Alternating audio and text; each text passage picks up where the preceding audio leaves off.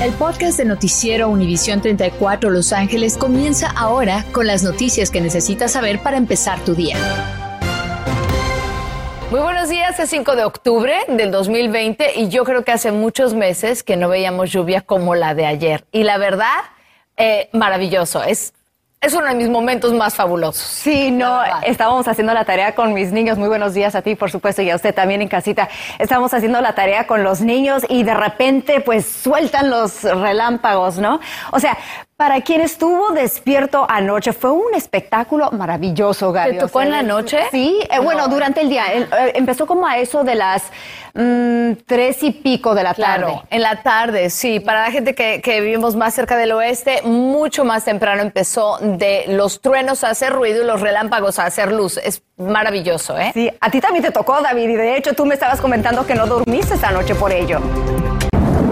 Efectivamente, precisamente Anabel y Gaby fueron esos sonidos, los cuales igualmente como muchos de nosotros por acá, pues nos mantuvimos despiertos. Este gran espectáculo de luces iluminó los cielos nublados del sur de California. Nubes subtropicales descargaron por lo menos, escuchen esto, 2.000 rayos en los condados Los Ángeles, Riverside y también San Diego.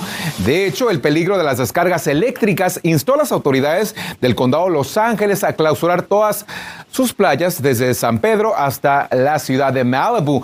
Incluso el encuentro entre los Chargers y Raiders en el estadio SoFi de Inglewood fue postergado una hora por toda esa inestabilidad atmosférica. Comenzamos con esto. Hay estado de emergencia en Orange County. Y es que el derrame de petróleo es calculado ahora en 144 mil galones. Son 20 mil más que los que consideraban ayer. La compañía que se llama Amplify Energy, que es dueña de la plataforma petrolera llamada Eli o Eli, dijo que ellos esperan el reporte de sus buzos antes de especular la causa del derrame. Conce que llevan muchos, muchos miles de galones derramados y no saben por dónde empezó todo. Sin embargo, dicen que ocurrió a las 2.30 de la madrugada del viernes, pero al parecer hubo reportes de las autoridades desde el viernes en la noche. Eso sería una gran falta. El impacto al medio ambiente, a la economía local y a la economía del Estado es incalculable todavía a esta hora. Nuestra Zoe Navarro va rumbo allá a Orange County para traernos lo más reciente desde la arena para que usted vea lo que está pasando allá. Mientras tanto, Regresando aquí al estudio, cinco empleados son quienes se mencionan en la demanda contra el condado por las órdenes de vacunación, pero lo hacen a nombre de miles de personas que dicen que no se quieren vacunar. En la demanda citan sus derechos como ciudadanos de este país. El argumento es que las autoridades quieren imponerles hacer algo en sus cuerpos con lo que ellos no están de acuerdo, sin ofrecer opciones viables que no sean perder sus empleos. Los demandantes son del Departamento de Sanidad, de Servicios de Salud Pública, de Educativos, Correccionales también, entre otros. Hay 758 personas en hospitales ahora con coronavirus, según la más reciente contabilidad del condado de Los Ángeles. 227 de ellos están en cuidados intensivos. Hubo siete decesos más por COVID. Para los expertos de salud pública y los médicos, estas cifras son las más importantes, porque ahora lo que reflejan es la severidad del virus. Y es que dicen ellos que con más personas vacunadas hay mayor protección aún entre quienes se contagian. Bueno, hoy podríamos estar un paso más cerca de la creación de un banco público. El Consejo Municipal de Los Ángeles va a considerar buscar contratistas para su creación. Esto viene casi dos años después de que el expresidente del Consejo Municipal, Herb Weston, presentara una moción destinada a establecer la primera institución bancaria pública de la ciudad. Según proponentes del sistema, los bancos públicos se enfocarían en la inversión local y podría hasta utilizarse para financiar viviendas públicas de apoyo en entre otros proyectos.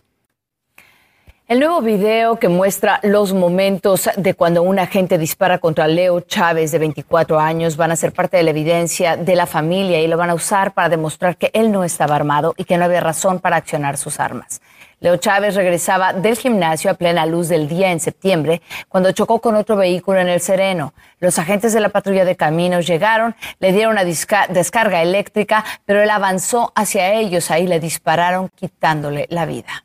Ese tiroteo mortal sucedió en la intersección de las calles Medford y la Indiana a las 3 y 16 de la tarde del sábado 28 de septiembre. La patrulla de caminos no ha comentado nada sobre el caso. El video enseña todo allí, las pruebas y todo. Ahí se ve clarito que él fue inocente. No se justifica matar a una persona en esa situación. y los deben arrestar. La ley no está, ellos no están arriba de la ley. No tiene nada de récord criminal, era buen niño. Nunca robó a nadie, nunca peleó con nadie. Ahí están los testimoniales, la evidencia, todo está esto en litigio. Mientras tanto, quieren que las familias Quizá usted regrese con sus hijos a disfrutar del Parque MacArthur. Ese ha sido testigo de algunos de los momentos más importantes de la comunidad latina aquí en Los Ángeles. Lo malo fue que fue tomado por los indigentes, acabaron con la opción de usarlo como espacio recreativo. También se disputan ahí algunas pandillas. Pero nuestro Julio César Ortiz nos explica hoy que los comerciantes y los residentes del área aplauden lo que se está haciendo para revitalizarlo. Más de 250 desamparados le llaman hogar, pero el Parque MacArthur ha llegado a un punto donde la salubridad y el miedo le ha impedido a los residentes que disfruten de la belleza natural que ha ofrecido por décadas que hay mucho peligro, no podemos venir, incluso a veces tenemos miedo de pasar por aquí porque hay personas lamentablemente que pues a veces sufren de salud mental o algo y hacen este, cosas y los niños les da miedo. Es por eso que el 15 de octubre todos perderán el acceso al Parque MacArthur para que la ciudad limpie, restaure y le dé mantenimiento al parque que debido a la indigencia ha perdido su atractivo. Y por 10 semanas vamos a dar nueva tierra, nueva luz, ah, lugares para sentir y la electricidad. Y es que ya no se ven niños o familias en un parque que rodea la zona de Westlake Village y Pico Union, donde miles de familias, la mayoría hispanas, no cuentan con un jardín, pues viven en apartamentos todos vivimos en apartamentos, no tenemos casa y no tenemos parque, por eso está en nuestro parque que traemos para nuestros hijos. Es muy importante el parque porque queremos un parque que esté seguro y libre de peligro para nuestras familias de Wesley MacArthur Park. Y aunque la remodelación de la limpieza del Parque MacArthur empezará hasta el 15 de octubre, la ciudad no está perdiendo el tiempo y ya empezó a acercar todo el perímetro de la zona sur. Pues la ciudad quiere evitar los enfrentamientos que surgieron el pasado marzo cuando se realizó un proyecto similar de rehabilitación en Eco Park. El tiempo, dice el concejal, está de su lado. No es Eco Park, no es Venice. Este, tenemos el tiempo. Mi equipo es de la comunidad. El costo de la rehabilitación del Parque MacArthur, que empezará el 15 de octubre, costará un millón y medio de dólares. Estás escuchando el podcast de Noticiero Univisión 34 Los Ángeles con las noticias que necesitas saber para empezar tu día. Bueno, esta mañana muchos están respirando más tranquilos ya que Facebook y sus apps están funcionando de nuevo. Seis horas es lo que duró la interrupción que paralizó Facebook, WhatsApp e Instagram desde muy temprano. Es considerada la falla más grande que se ha visto. Para las 2.45 de la tarde, algunos usuarios ya como es comenzaron a recuperar el acceso parcial. Según expertos en seguridad, esto quizás fue el resultado de un error interno, aunque no se descarta la posibilidad de que se trate de un sabotaje por alguien adentro de la empresa. Mientras tanto, hoy se espera que un soplón de la plataforma testifique ante un comité del Senado contra la empresa. Según copias de su testimonio, Francis Hagen le pedirá a los legisladores a limitar al gigante de las redes sociales. En una entrevista dijo que Facebook sabe que puede propagar el odio, promover la violencia y propagar mala información. Facebook respondió a esa entrevista diciendo que no alienta el mal contenido y en su lugar intenta eliminarlo.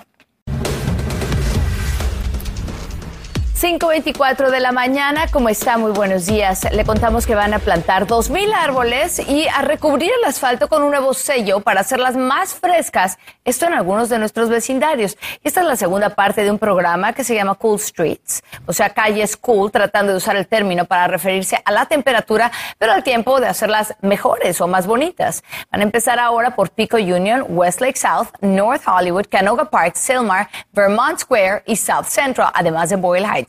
Este argumento es de que en áreas con menos recursos hay más calor porque hay mucho asfalto y concreto y también menos árboles. Y el miércoles es Día del Aire Limpio y por eso Metro va a tener viajes gratuitos hasta en bicicletas. Metro quiere ayudar a reducir la cantidad de contaminación provocada por vehículos y eso es este miércoles y no le van a cobrar. Los autobuses de Metro no han cobrado sus viajes desde la pandemia y el miércoles se les unen también los trenes y las bicicletas de Metro. Muy bien, bueno, pues California tiene un nuevo millonario. Esta mañana, un afortunado de Morro Bay se está despertando sabiendo que se ganó los 699.8 millones de dólares del Powerball. Logró atinarle a los seis números en el sorteo de anoche. Fue el séptimo premio mayor más grande en la historia de la lotería en el país. Pero no se sienta mal, según Powerball, las probabilidades de haber ganado el gran premio eran de solo uno en 292.2 millones. Es decir, tiene más probabilidades de que le alcance un rayo o encontrar una perla en una concha de ostra. El gobernador Gavin Newsom firmará hoy la legislación que permitirá a todos los niños de cuatro años en el estado asistir al pre-kinder de forma gratuita. Este plan va a comenzar a implementarse a partir del curso 2022-23 y estará completamente instaurado cuatro años más tarde. También se ampliarán los programas de inmersión en dos idiomas y se va a invertir casi 2 mil millones de dólares en cuentas de ahorro para la universidad para 1.500 estudiantes de familias de bajos ingresos. Y en otras noticias también, ah, es muy importante saber que en California ahora cuenta con una nueva ley que busca reducir el número de muertes entre las mujeres afroamericanas. Según datos, tienen seis veces más probabilidades de morir dentro de un año de embarazo en comparación a otras mujeres de otras razas. La ley firmada por el gobernador Newsom está destinada a reducir la disparidad, además de crear un nuevo comité dentro del Departamento de Salud Pública para revisar las muertes maternas en el estado ah, y también entrevistar a familiares y médicos. Esperan que alguien sepa del paradero de Jesse Medrano, a quien buscan por un homicidio. Están mostrando su fotografía, esperando que alguien lo vea y lo reporte de inmediato. Aquí lo tiene. Creen que es peligroso y podría estar armado. Lo buscan desde el domingo por la mañana cuando reportaron que le quitó la vida a un hombre de 61 años y dejó también a otra persona herida de gravedad en Los Ángeles en condición crítica. Huyó después en un vehículo y luego se robó otro auto. Es de estatura mediana, como ve, cabeza rapada con tatuajes en el rostro y también en el cuello. Y fíjese que la joven madre Mona Rodríguez sigue en un respirador artificial y la única razón por la que no la han desconectado es porque están preparando su cuerpo luego de que su familia aceptara donar sus órganos. Hoy su familia y su abogado van a presionar al fiscal George Gascon para que de inmediato presenten cargos criminales contra el guardia de seguridad escolar que disparó contra el coche donde ella iba hiriéndola en la cabeza causándole muerte cerebral. Mona deja huérfano ah, de madre a un bebé de cinco meses. Estás escuchando el podcast de Noticiero Univisión 34 Los Ángeles con las noticias que necesitas saber para empezar tu día. Bueno, mientras tanto, si usted está planeando un viaje en estas fiestas, en estas fiestas o en este fin de año, le recomiendan que empiece, además de comprar su boleto, a vacunarse, porque de otra manera podría estar exponiéndose y podría estar exponer a los demás. Las autoridades del Centro para Control de Enfermedades Epidemiológicas, junto con autoridades de salud internacionales, le dicen a usted que viajar es seguro si está vacunado o también si se acaba de recuperar del coronavirus y si no tiene síntomas, tampoco ni siquiera tiene que hacer cuarentena. Pero de otra manera, sepa usted que tiene tiene que, antes de 14 días de viajar, estar completamente vacunado y siempre usar su cubrebocas. Anabel, vamos contigo. El uso del cubrebocas sigue siendo una de las mejores protecciones que tenemos contra el coronavirus. Pero ¿qué tan limpia está esa pieza de tela que usa en la cara? Eso quizás le vaya a sorprender. Así que nos conectamos con el doctor Caseín González para hablar de la cantidad de bacteria que podría estar poniendo cerca de su boca y nariz. Doctor, muchas gracias por acompañarnos esta mañana. ¿Qué tal, Anabel? Doctora, hay que hablar precisamente de este estudio que se hizo con cuatro cubrebocas, una nueva y las otras usadas. ¿Cuánta bacteria encontraron? Exactamente. En este estudio que se realizó para ver cuando repetitivamente usamos una mascarilla, se demostró de que con el paso del tiempo, el paso de los días, aumenta el número de bacterias que se acumula dentro de esa mascarilla e incluso puede contaminarnos a nosotros con una infección tanto cutánea de la piel como llegar hasta infecciones respiratorias. Doctor, y hay que hablar precisamente de esas infecciones. ¿Qué tan ofensivas podrían ser? Bueno, estas infecciones pueden ser, como pues, estaba diciendo anteriormente, pueden llegar hasta una infección de la piel e incluso pueden terminar, si aspiramos esas bacterias, a una neumonía. Wow, entonces hay que ponerlo en perspectiva, doctor. Si nosotros sabemos que si usamos un cubrebocas desechable, ¿no? el primer día obviamente no vamos a ver ninguna bacteria, pero ¿qué tal si la usamos dos días consecutivos? A ver, Ana, a ver, imagínate que esta es la, mascarilla que he usado las, el segundo día, no el primer día, el primer día está totalmente no contaminada. El primer día vamos a ver vamos a ver, eh, imagínense que esta, esta crema que estoy poniendo acá es la bacteria. Y ustedes ven acá un poquito al lado. Mm. El segundo día ya vemos un poquito más de bacteria. Entonces ya tengo, miren cuánta bacteria. Y el tercer día ni hablar. Se habla incluso que hasta 10 mil millones de bacterias. Miren todo esto. Claro. Imagínense que continuamente yo estoy respirando y estoy tragando estas bacterias que pueden como estábamos hablando anteriormente, pueden causar incluso hasta neumonía. Así que hay que tener mucho cuidado. Mucho cuidado. Entonces, doctor, si nosotros tenemos un niño en casa, ¿cuál es la recomendación? ¿Usamos una desechable todos los días o usamos una de tela? Y de ser de tela, ¿cuál es la recomendación para asegurarnos de que no vaya a tener bacteria?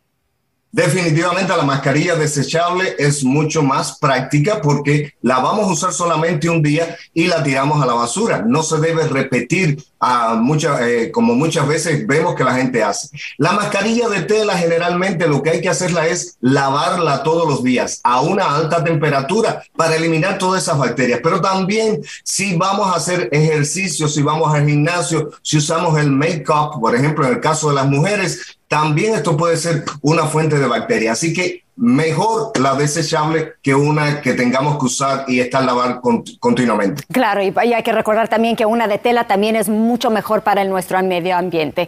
Doctor, muchísimas gracias por acompañarnos esta mañana. Muy bien, vamos a continuar con esto. Interesantemente, durante la pandemia bajó el uso de cigarrillos electrónicos, pero de cualquier manera ahora salen nuevos lineamientos y todos los nuevos productos y formas de tabaco que vayan surgiendo van a tener que apegarse a las reglas del tabaco tradicional según las nuevas regulaciones de la FDA que son publicadas el día de hoy. La guía de los fabricantes tiene que tener la información concreta de los componentes, ingredientes y toxicología de cada uno de los productos para que puedan ser evaluados antes de llegar al mercado. Esto no se ve formalizado con otros tipos de tabaco más que el tabaco tradicional. Fíjese que sí va a ser un poco más caro comprar cigarrillos electrónicos en California luego de que el gobernador firmara un aumento del 12.5% en los impuestos, ya que los fumadores tienen que pagarlo cuando compran cigarrillos electrónicos y ese dinero, esos fondos van a ser destinados para financiar programas de educación y salud pública con la intención de que la gente deje de fumar. Esta medida llega ante la preocupación de la cantidad de adolescentes que están consumiendo este tipo de tabaco, atraído por, claro, los sabores que a ellos les gustan. Ciencia, tecnología, ingeniería y matemáticas. Esos son los campos donde los recién graduados están ganando más dinero y hay menos desempleo. Así que si su hijo está por decidir qué carrera quiere estudiar, ponga atención. Los títulos más rentables son ingeniería arquitectónica, aeroespacial y de computación. Ahí, según Bankrate, los graduados ganan entre 90 mil y 100 mil dólares al año. Los menos pagados tienen que ver con artes visuales, actuación y teatro, con un sueldo entre 35 mil y 40 mil dólares al año. Mire qué interesante. Es frustrante de verdad usted dejar su coche estacionado para regresar, prenderlo y darse cuenta de que le robaron el convertidor catalítico y usted nada puede hacer. Pues por eso se le ocurrió al fiscal George Gascon que los fabricantes de coches sean quienes pongan una solución creativa, llamándoles a cuatro de ellos y pedirles que busquen esa forma de asegurar ese catalítico. Claro, porque en muy poquito tiempo el ladrón se lo puede llevar y ya. Pero si lo venden por más de mil dólares, pues por ahora Honda es la única que le ha contestado para decir algo al respecto. Hoy en su comunidad, Goodwill va a tener una feria de trabajo en Lincoln Heights. Va a haber varias compañías entrevistando y contratando de forma inmediata. Es a las 10 de la mañana en el auditorio del campus Goodwill de Southern California, ubicado en el 342 al norte de San Fernando Road, para que usted pueda acercarse y van a estar también regalando libros, materno, materna, material escolar también, cubrebocas y desinfectante de manos, también algunos artículos en una feria en el Centro de Recursos Comunitarios de Palmdale, desde las 9 de la mañana hasta las 5 de la tarde y no hace falta hacer una cita. Usted puede llegar hoy o también van a estar en ese mismo horario hasta el viernes en el centro ubicado en el 2072 al este del Boulevard Palmdale. Regresan los cuentacuentos en varias bibliotecas del condado de Los Ángeles. Este programa está especialmente enfocado en niños de 2 a 5 años para inculcarles el valor de la lectura. Smarty Pants Storytime comenzará a ofrecerse inicialmente en 21 bibliotecas, pero se va a ampliar a 45 a lo largo del mes. Es una buena oportunidad para que lleve a sus niños pequeños después de que el programa tuvo que ser cancelado debido a la pandemia. Gracias por escuchar el podcast de Noticiero Univisión 34 Los Ángeles con las noticias que necesitas saber para empezar tu día. Puedes descubrir otros podcasts de Univisión en la aplicación de Euforia o en univision.com diagonal podcast.